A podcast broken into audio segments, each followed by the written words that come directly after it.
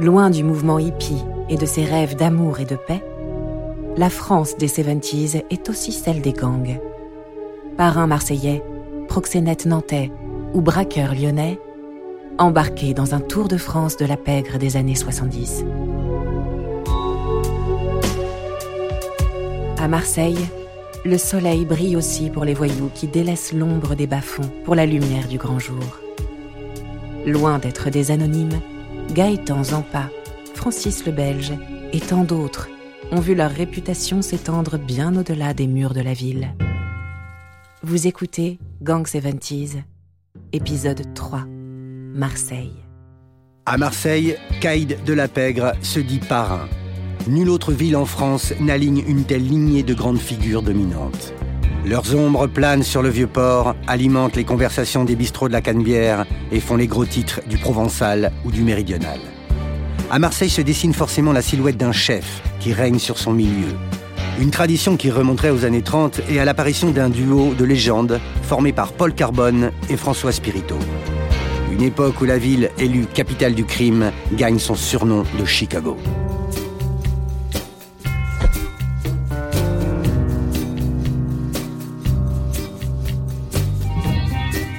Grande époque, dans les années 20-30, des carbones, des spiritos qui vont euh, dominer le milieu. Jean-Louis Pietri, ancien agent de la brigade de répression du banditisme. Et ces gens-là font dans le gros business, donc ils n'ont pas envie d'être emmerdés par des petites bandes de, voyous, des petites guapes qui, euh, risquent d'attirer l'attention sur, euh, sur leur trafic par ailleurs et qui risquent de, réveiller le, flic qui dort tranquillement à l'évêché. Et donc ces grands caïds de l'époque vont éliminer petit à petit les, les, derniers survivants de ces gangs euh, de, de banlieue, de ces nervis.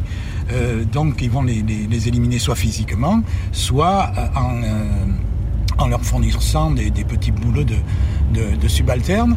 Et à partir des, des années 30, l'ordre mafieux va régner sur Marseille. La figure euh, du, parrain marseillais n'a rien à voir avec euh, la, figure du, capo des tutti capi qu'on peut imaginer au sommet de la Cosa Nostra à New York dans ces années-là. C'est pas un milieu euh, structuré. Le milieu du grand banditisme à Marseille n'est pas un milieu structuré, hiérarchisé, de, de forme pyramidale. Nulle famille à la sicilienne ne règne sur le quartier de l'Opéra et les établissements de la ville. Non, la pègre phocéenne horizontale est composée d'individus.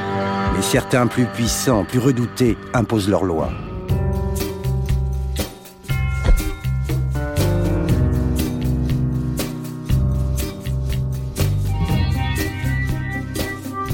Je crois que la ville en général a, a besoin d'hommes forts. C'est le cas en politique où tous les maires qui se sont succédés à Marseille sont des hommes forts, dont l'image était puissante. Frédéric Monneret, avocat de Francis le Belge. Et au niveau banditisme et milieu, on constate exactement la même tendance. Le milieu marseillais, pendant des années, des années, des décennies, a eu besoin d'hommes forts. Après-guerre, à Carbone et Spirito succéderont les frères Guérini. Antoine et Barthélemy, dit Mémé, puis Baptistin, dit Tintin Tramini. Et à l'orée des années 70, un certain Gaëtan Zampa, dit Tani. Gaëtan Zampa, c'est un Marseillais qui est né prétendument le 1er avril 1933, mais en fait, il est né en fait en mars euh, 1933. José Darigo, ancien journaliste au Méridional et auteur de Zampa. Mais son père, Mathieu Zampa, n'a jamais voulu le déclarer en mars parce qu'il estimait que le mois de mars, c'était le mois des fous. Alors il a dit, mon fils ne mettra jamais le mois des fous, et il l'a déclaré le 1er avril. Mathieu Zampa, c'était un des personnages clés de la pègre à Marseille. C'était déjà un, voyou bien installé, qui était euh, avec euh, le costume euh, trois pièces, le gilet, le, les fines rayures, les chaussures bicolores. C'était vraiment le, voyou caricatural. Le, proxénète de base, avec son, bordel à l'opéra. Et c'est dans cette ambiance-là qu'a qu grandi le petit Gaëtan Zampa. Tani pousse dans le quartier populaire de Saint-Mauron avant que la famille ne déménage. C'était une époque difficile. Hein. pour les Italiens de Marseille, où on les traitait de macaroni, on les traitait de spaghetti, on, les traitait de tous les noms. Euh, donc c'était pour eux difficile de, vivre et de s'intégrer à Marseille. Il a amené sa famille, si vous voulez, à l'abri, à la Caillole, dans les quartiers sud, parce qu'à l'époque c'était vraiment un, terrain où il n'y avait que les Baumettes. Et curieusement, Mathieu Zampa avait acheté un terrain juste en face des Baumettes, où il a fait construire sa maison. Tani va courir les collines et faire les 400 coups avec ses amis d'enfance. Plus tard, certains deviendront ses fidèles. Il a arrêté ses, études assez tôt parce que son père à ce moment-là était euh, un petit peu assigné à résidence à Dakar, au Sénégal, où il avait d'ailleurs monté un bordel international. Donc lui, euh, il se trouve seul avec ses, sœurs, etc., sa mère, sa tante, etc. Il se dit qu'est-ce que je vais faire? Euh, Il n'y a pratiquement plus rien pour, pour nourrir ma famille. je, vais, je vais les chercher, les sous. Les sous, je vais les chercher. Et ça commence comme ça.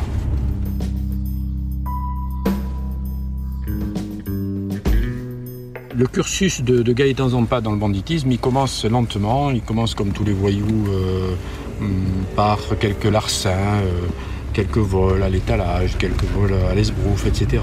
Et puis, euh, insensiblement, il en vient au braquage. Le premier véritable coup très audacieux de, de Gaëtan Zampa, c'est le casse des convalescents. Les gangsters de la Saint-Sylvestre se sont offerts à Marseille de généreuses étrennes. C'est à quelques centaines de mètres de la gare Saint-Charles, dans la petite rue des Convalescents, tout près du commissariat du deuxième arrondissement, qu'a eu lieu le plus sensationnel fric-frac commis et réussi à Marseille. 160 millions d'anciens francs dérobés dans la chambre forte de la caisse d'allocation familiale avec une facilité déconcertante. Il se laisse enfermer l'avant-veille du premier de l'an. Il passe deux jours et demi seul. Et le 2 au matin, au moment précis à 8 heures où arrivent les deux convoyeurs avec les sacs pour approvisionner effectivement en argent euh, l'établissement, il les braque, il les fait coucher sur le sol. Il leur dit ne bougez plus. Il prend les deux sacs, il s'arrache, un complice est dehors en voiture, ça a duré trois minutes. Et en trois minutes, il a pris 160 millions de francs. Une, somme fabuleuse qui permettrait aujourd'hui, par exemple, de construire toute une ligne de métro, vous voyez. Après ce coup d'éclat qui va asseoir sa réputation, Zampa monte se mettre au vert à Paris. Quelques mois plus tard, poussé par son ambition, il redescend à Marseille. Ce qu'on appelait le parrain à l'époque, c'est Antoine Guérini. Et euh, Zampa euh, euh, va, dans un premier temps en tout cas, fraterniser avec les frères Guérini et travailler en bonne intelligence avec les frères Guérini, de telle façon qu'il va toujours tirer son épingle du jeu de cette époque très trouble hein, en matière politique. Les Guérini règnent sur le monde de la prostitution, avec ses hôtels et ses bars qui alimentent les caisses du milieu et font la réputation de certains quartiers de la ville. Alors à l'époque, les quartiers chauds, c'est l'opéra, c'est c'est euh, la rue de la Tour, euh, la rue Lully, tous ces, la rue Molière, tous ces coins euh, qu'on appelle nous l'opéra à Marseille, et où il y a à l'époque une, intense prostitution, c'est-à-dire il y a des, filles qui sont là, qui font le tapin. Et lui, il voit d'un mauvais œil les, proxénètes qui, qui s'occupent de ces filles, qui sont des, types embagousés avec des, colliers un petit peu matu ce qu'on appelle nous à Marseille les cacous.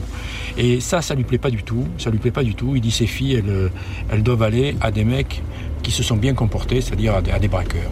Et donc lui, il va faire en sorte d'aller euh, chaque soir avec ses hommes euh, à l'opéra pour euh, balancer des gifles, des claques, des emplâtres, comme on dit à Marseille. Il allait emplâtrer toutes les filles qui étaient là à l'extérieur et pour leur dire, écoutez, vous allez arrêter et vous allez dire à votre Mac de venir chez Guérini au Méditerranée pour me voir moi.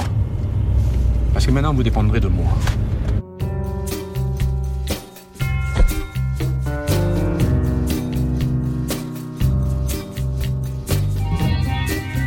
Par exemple, je l'ai rencontré la première fois. Euh, c'était pour une histoire de, de femme. Laurent Fioccioni, dit Charlot ex-associé de Francis le Belge et auteur du livre Le Colombien. Parce que Zamp avait instauré à Marseille que toutes les femmes qui travaillaient devaient être mariées avec, euh, avec des voyous. Et surtout ses amis, non? Donc euh, on a, mon cousin s'était mis avec une femme euh, qui était descendue à Jean-Lépin. Et elle lui avait dit, j'ai Zamp qui, sur moi, il veut que je me marie avec des gens de là-bas et tout ça. Donc on avait été le voir. Je ne le connaissais pas. Et, euh, à premier abord, il m'a fait bonne impression et tout. C'était un garçon, on voyait que c'était un garçon qui faisait de l'avant. Euh, j'avais été au, canotier et il a compris la situation et il aucun problème. Il était tout content que, que cette femme reste avec mon cousin. Par la suite, on s'est fréquenté et tout. On se voyait de temps en temps et tout ça. Euh, j'ai jamais eu aucun problème avec lui.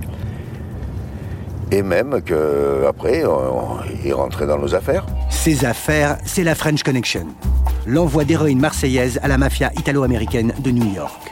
Un business qui va les mettre face à face avec un jeune ambitieux marseillais de 13 ans leur cadet. À ce moment-là, arrive un autre jeune loup, je dirais, sur le terrain qui s'appelle Francis Van der Berg.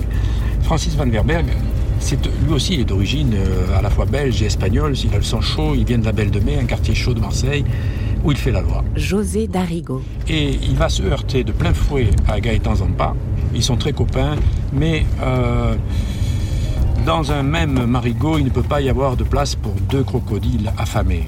J'ai connu euh, Francis aux cinq parties du monde. Laurent Fioccioni. Un jour que j'avais eu un problème, c'était un garçon qui faisait de la vente, c'était un garçon qui avait pas froid aux yeux, c'était un garçon qui était très intelligent hein, et qui en voulait. Il était spécialisé dans les braquages surtout.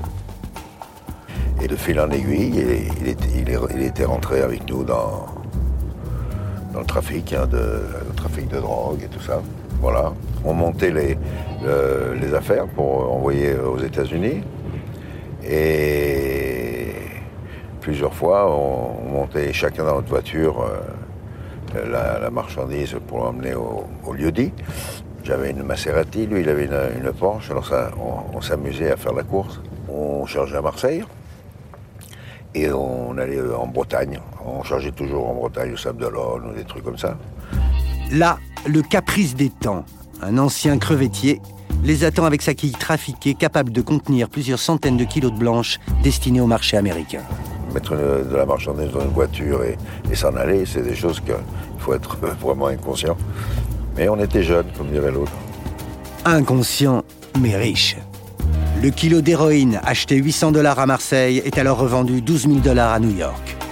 L'argent coule à flot dans les poches de truands d'à peine 25 ans. Une manne dont tout le monde veut profiter, y compris bien sûr Tani Zampa.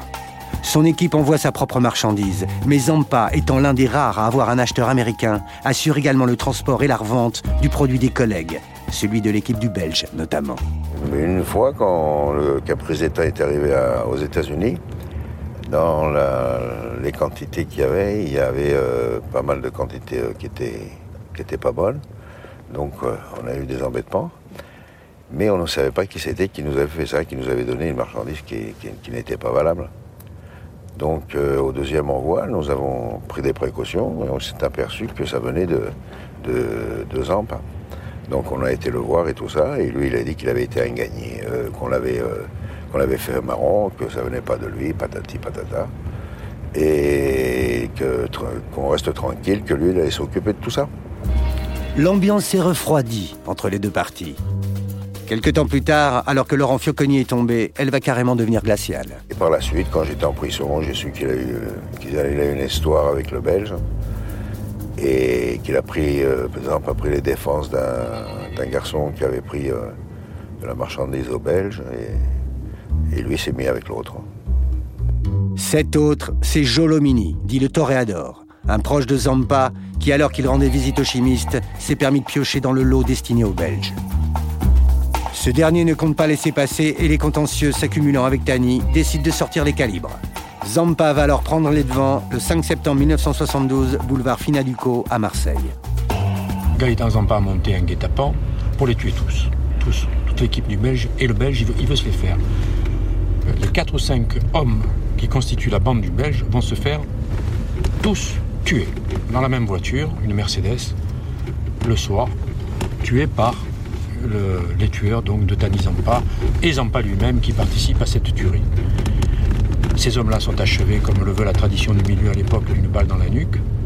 Et puis, Gaëtan Zampa regarde dans la voiture les cinq hommes. Il n'y a pas, il n'y a pas le Belge, il n'y a pas son ennemi juré. Et à partir de là, ça va être euh, tragique parce que le Belge n'aura de cesse que de se venger, de venger son équipe qui a été exterminée par Zampa. La guerre est déclarée. Les règlements de compte vont se poursuivre durant les mois qui suivent. Trois morts contre un pour Zampa. Le Belge va rétablir l'équilibre le 31 mars 1973. Vers 19h, trois hommes font irruption au Tanagra, un bar du Vieux-Port, et abattent Joe Lomini, le toréador, l'indélicat qui avait pris la came du Belge. Son collègue, Ange Bistoni, avec qui il buvait un verre, est également tué. La barmaid et un pêcheur sont blessés. Deux morts en 24 heures, deux exécutions, l'une en plein centre de Marseille, l'autre sur l'autoroute nord, permettent de se poser ce soir quelques questions. Règlement de compte, reprise en main du milieu par un autre milieu, corrélation entre les deux exécutions, il est difficile de savoir ce qui se passe exactement. Les chiffres, eux, ne mentent pas et les morts ne parlent pas. Les chiffres, sept morts depuis l'automne dernier. Mais le Belge ne pourra personnellement se venger de Tanizampa. Un mois après la tuerie du Tanagra, il est arrêté pour port d'armes et condamné à trois ans. Alors qu'il est en prison, la filière d'héroïne est démantelée et un repentil balance. À son procès en 1977, il est défendu par Jean-Louis Pelletier. Il avait une aura euh, dans le milieu, certainement. Jean-Louis Pelletier, avocat de Tony Zampa et de Francis le Belge. Et puis, il était déjà signalé à la police et donc, euh, par contre-coup, la justice avait, il avait eu affaire à la justice. Quelqu'un comme Francis Amberberg était capable de se défendre. Il était euh, remarquablement intelligent, il avait beaucoup d'autorité, un ascendant énorme. En plus, il avait, je crois, la lame d'un chef de bande. Quoi. On, le, on le suivait. Il avait des équipes de gens qui étaient totalement fidèles. Francis le Belge, condamné à 14 ans de prison, part pour de longues années derrière les barreaux. Le champ est alors libre pour Tani Zampa, qui donne sa pleine mesure. Il met la main sur les pompes Afrique du milieu à Marseille et à Aix, les boîtes de nuit, les brasseries, les stupes à grande échelle. Zampa avait construit dans Marseille, si vous voulez, un véritable empire. C'était le, prince du milieu respecté comme tel, avec des méthodes certes féroces, pour s'imposer, mais aussi des méthodes, je dirais, de clientéliste politique. Il recevait le matin dans son bar tous les, tous les euh, gens de Marseille, les petites mains qui venaient le voir parce qu'ils étaient dans l'embarras. Il lui arrivait de filer 5 bâtons dans la journée. 5 bâtons dans la journée, pour l'époque, c'était énorme. 5 bâtons, c'est 50 000 francs, c'est pas rien du tout. Euh, eh bien, lui, il avait, il avait ce geste large euh, pour ensuite faire prêter allégeance aux gens. C'était un peu ça déjà à l'époque. C'est-à-dire que les gens, le, ils donnaient de l'argent, mais ils disaient attention, euh, ton fils, il faudra qu'il se rappelle que c'est Tanizampa qui lui a payé son avocat, qui lui a payé même ses deux avocats, qui s'en souviennent toujours parce que peut-être un jour ton fils en aurait besoin. Et ce jour-là, il faudra qu'il soit avec moi. Parce que Zampa, sa devise, c'était ou tu es avec moi, ou tu es contre moi. On, ne le contredisait pas. Hein. C'était quelqu'un de, très sympa de très sympa, mais dont je savais parfaitement que euh, sur un coup de colère, euh, ça pouvait changer. Hein, ça pouvait changer euh, on le disait, il pouvait faire peur. Hein. Le parrain trône dans son bar attitré du Vieux-Port, où le défilé des acolytes et des obligés tourne à la démonstration de force quotidienne. J'ai le souvenir de, de Gaëtan Zampa, de Dany, dans son, son bistrot qui, qui trônait qui trônait en empereur, là, vraiment, avec euh, des gens autour. Euh, C'était extraordinaire, c'était du cinéma, parce qu'alors, il y avait aussi un gestuel, c'est-à-dire que euh, vous avez ceux, alors on se levait, on les embrassait, on se fait des grandes claques dans le dos, et bon, ça c'est ceux à qui on marque de la considération, et puis vous avez ceux, bon, ça va, et puis vous avez ceux qu'on salue de loin et qui sont très respectueux, très déférents. Sa puissance, Tani doit l'étaler pour assurer sa suprématie. Le Belge est en prison, mais d'autres osent se dresser contre lui. Notamment en 1977 et 78, lorsqu'il s'oppose à une autre figure locale, Jackie Le Mat. Certains de ses proches tombent, mais Tani passe au travers, continuant à régner sur la ville.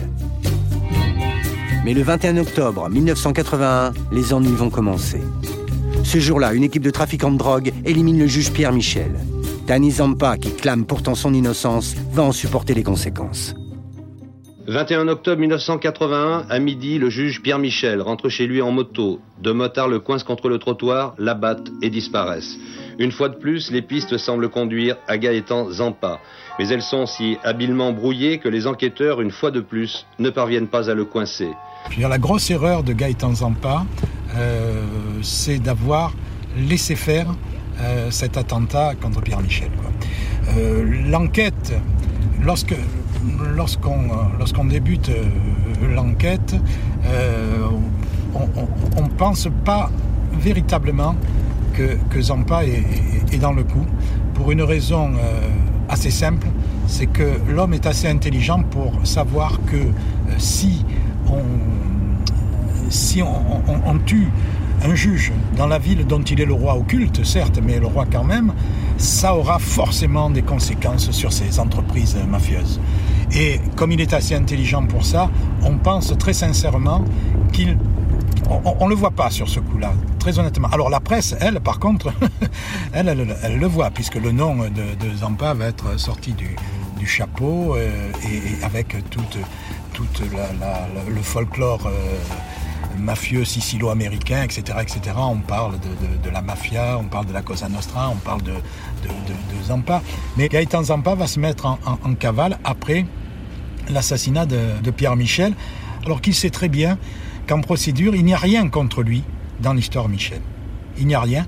Et comme on n'arrive pas à le, rattraper, à partir de 82, on le cherche, bien entendu, pour lui demander des explications sur ses relations avec cet homme qui a, qui a fourni la moto aux, assassins de, Pierre Michel. Mais comme on n'arrive pas à le retrouver, on va frapper au portefeuille dans la grande tradition qui avait valu euh, la, chute d'Al Capone aux, États-Unis, on va, on, va le, on, va le coincer financièrement. C'est-à-dire qu'on va euh, faire une enquête financière sur ses, sur ses affaires. Et à partir de là, évidemment, on ouvre la boîte à Pandore et évidemment, on trouve des, des, faux en écriture, on trouve des, des abus de, biens sociaux, etc., etc. Je vous en passe des, et des meilleurs.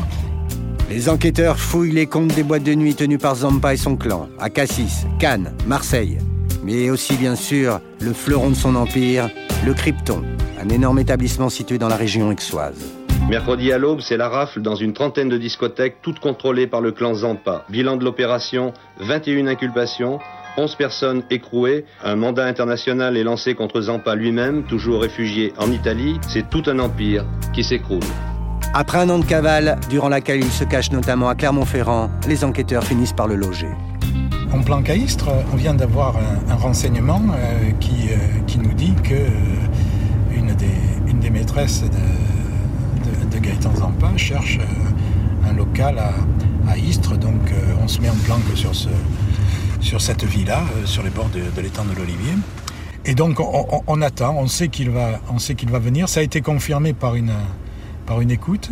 On sait qu'il va, on sait qu'il va venir et on attend, on patiente, on attend. Et puis un beau jour, on le, voit, on le voit arriver. Et, euh, là, on donne évidemment, on donne l'assaut dans la, dans la, dans les minutes qui suivent. Euh, et ça se passe, euh, ça se passe très bien, quoi, hein, au porte-voix. La, maison est, encerclée et ça se passe au porte-voix. La maison est cernée, sort de là. Je compte jusqu'à 10, 5 et 5, 10, feu. On envoie une, cartouche de gaz dans la, dans, la, dans la baraque et il sort les mains en l'air. En novembre 1983, Tani prend donc la direction des Baumettes.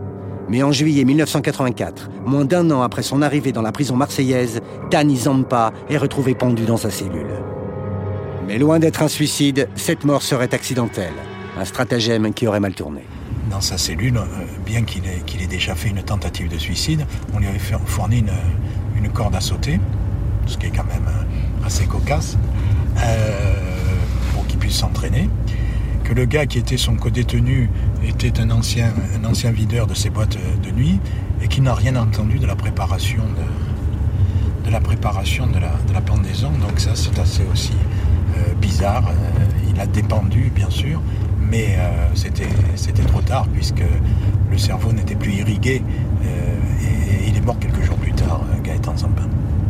Il n'avait pas du tout envie de se suicider, il voulait faire quelque chose, il, voulait, il, sentait que, il sentait que, que ça allait la sanction allait être énorme. Jean-Louis Pelletier. Il voulait protester. Ce qu'il tente de faire, à mon avis, c'est une fausse pendaison.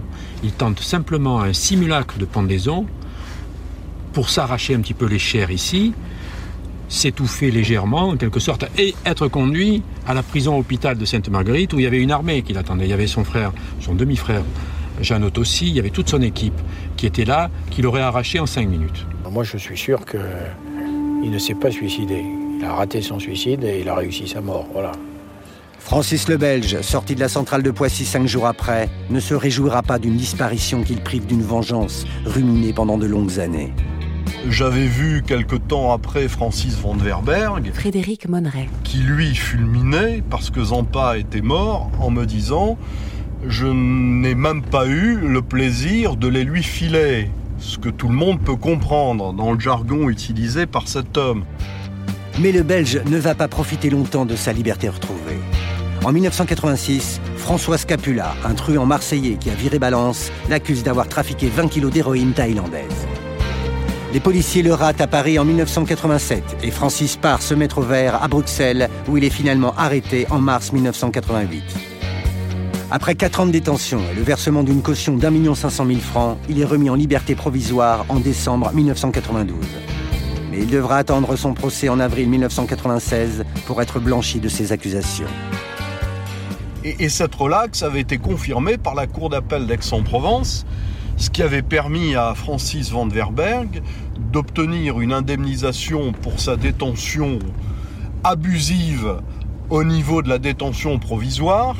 Et, l'anecdote intéressante à ce propos, c'est que lui, qui considérait qu'il n'avait pas à garder cette somme d'argent, dans un premier temps avait voulu la remettre à l'abbé Pierre, qu'il admirait beaucoup pour ses œuvres, L'abbé Pierre, qu'il avait accepté dans un premier temps, a dû la refuser parce que cette acceptation avait soulevé un tollé médiatique en disant qu'on ne pouvait pas accepter l'argent d'un truand.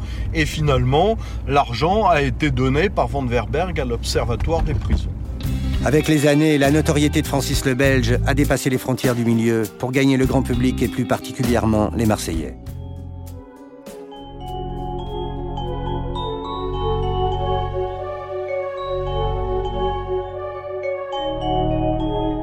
Vous venez d'écouter Gang 70s. Si vous avez aimé ce podcast, vous pouvez vous abonner sur votre plateforme de podcast préférée et suivre Initial Studio sur les réseaux sociaux. Gang 70s est une coproduction Initial Studio et Label Image. Production Sarah Koskiewicz. Montage Camille Legras et Victor Benamou. Musique Arnaud Denzler. Illustration Luc Grieux. Avec la voix d'Elsa Amnan.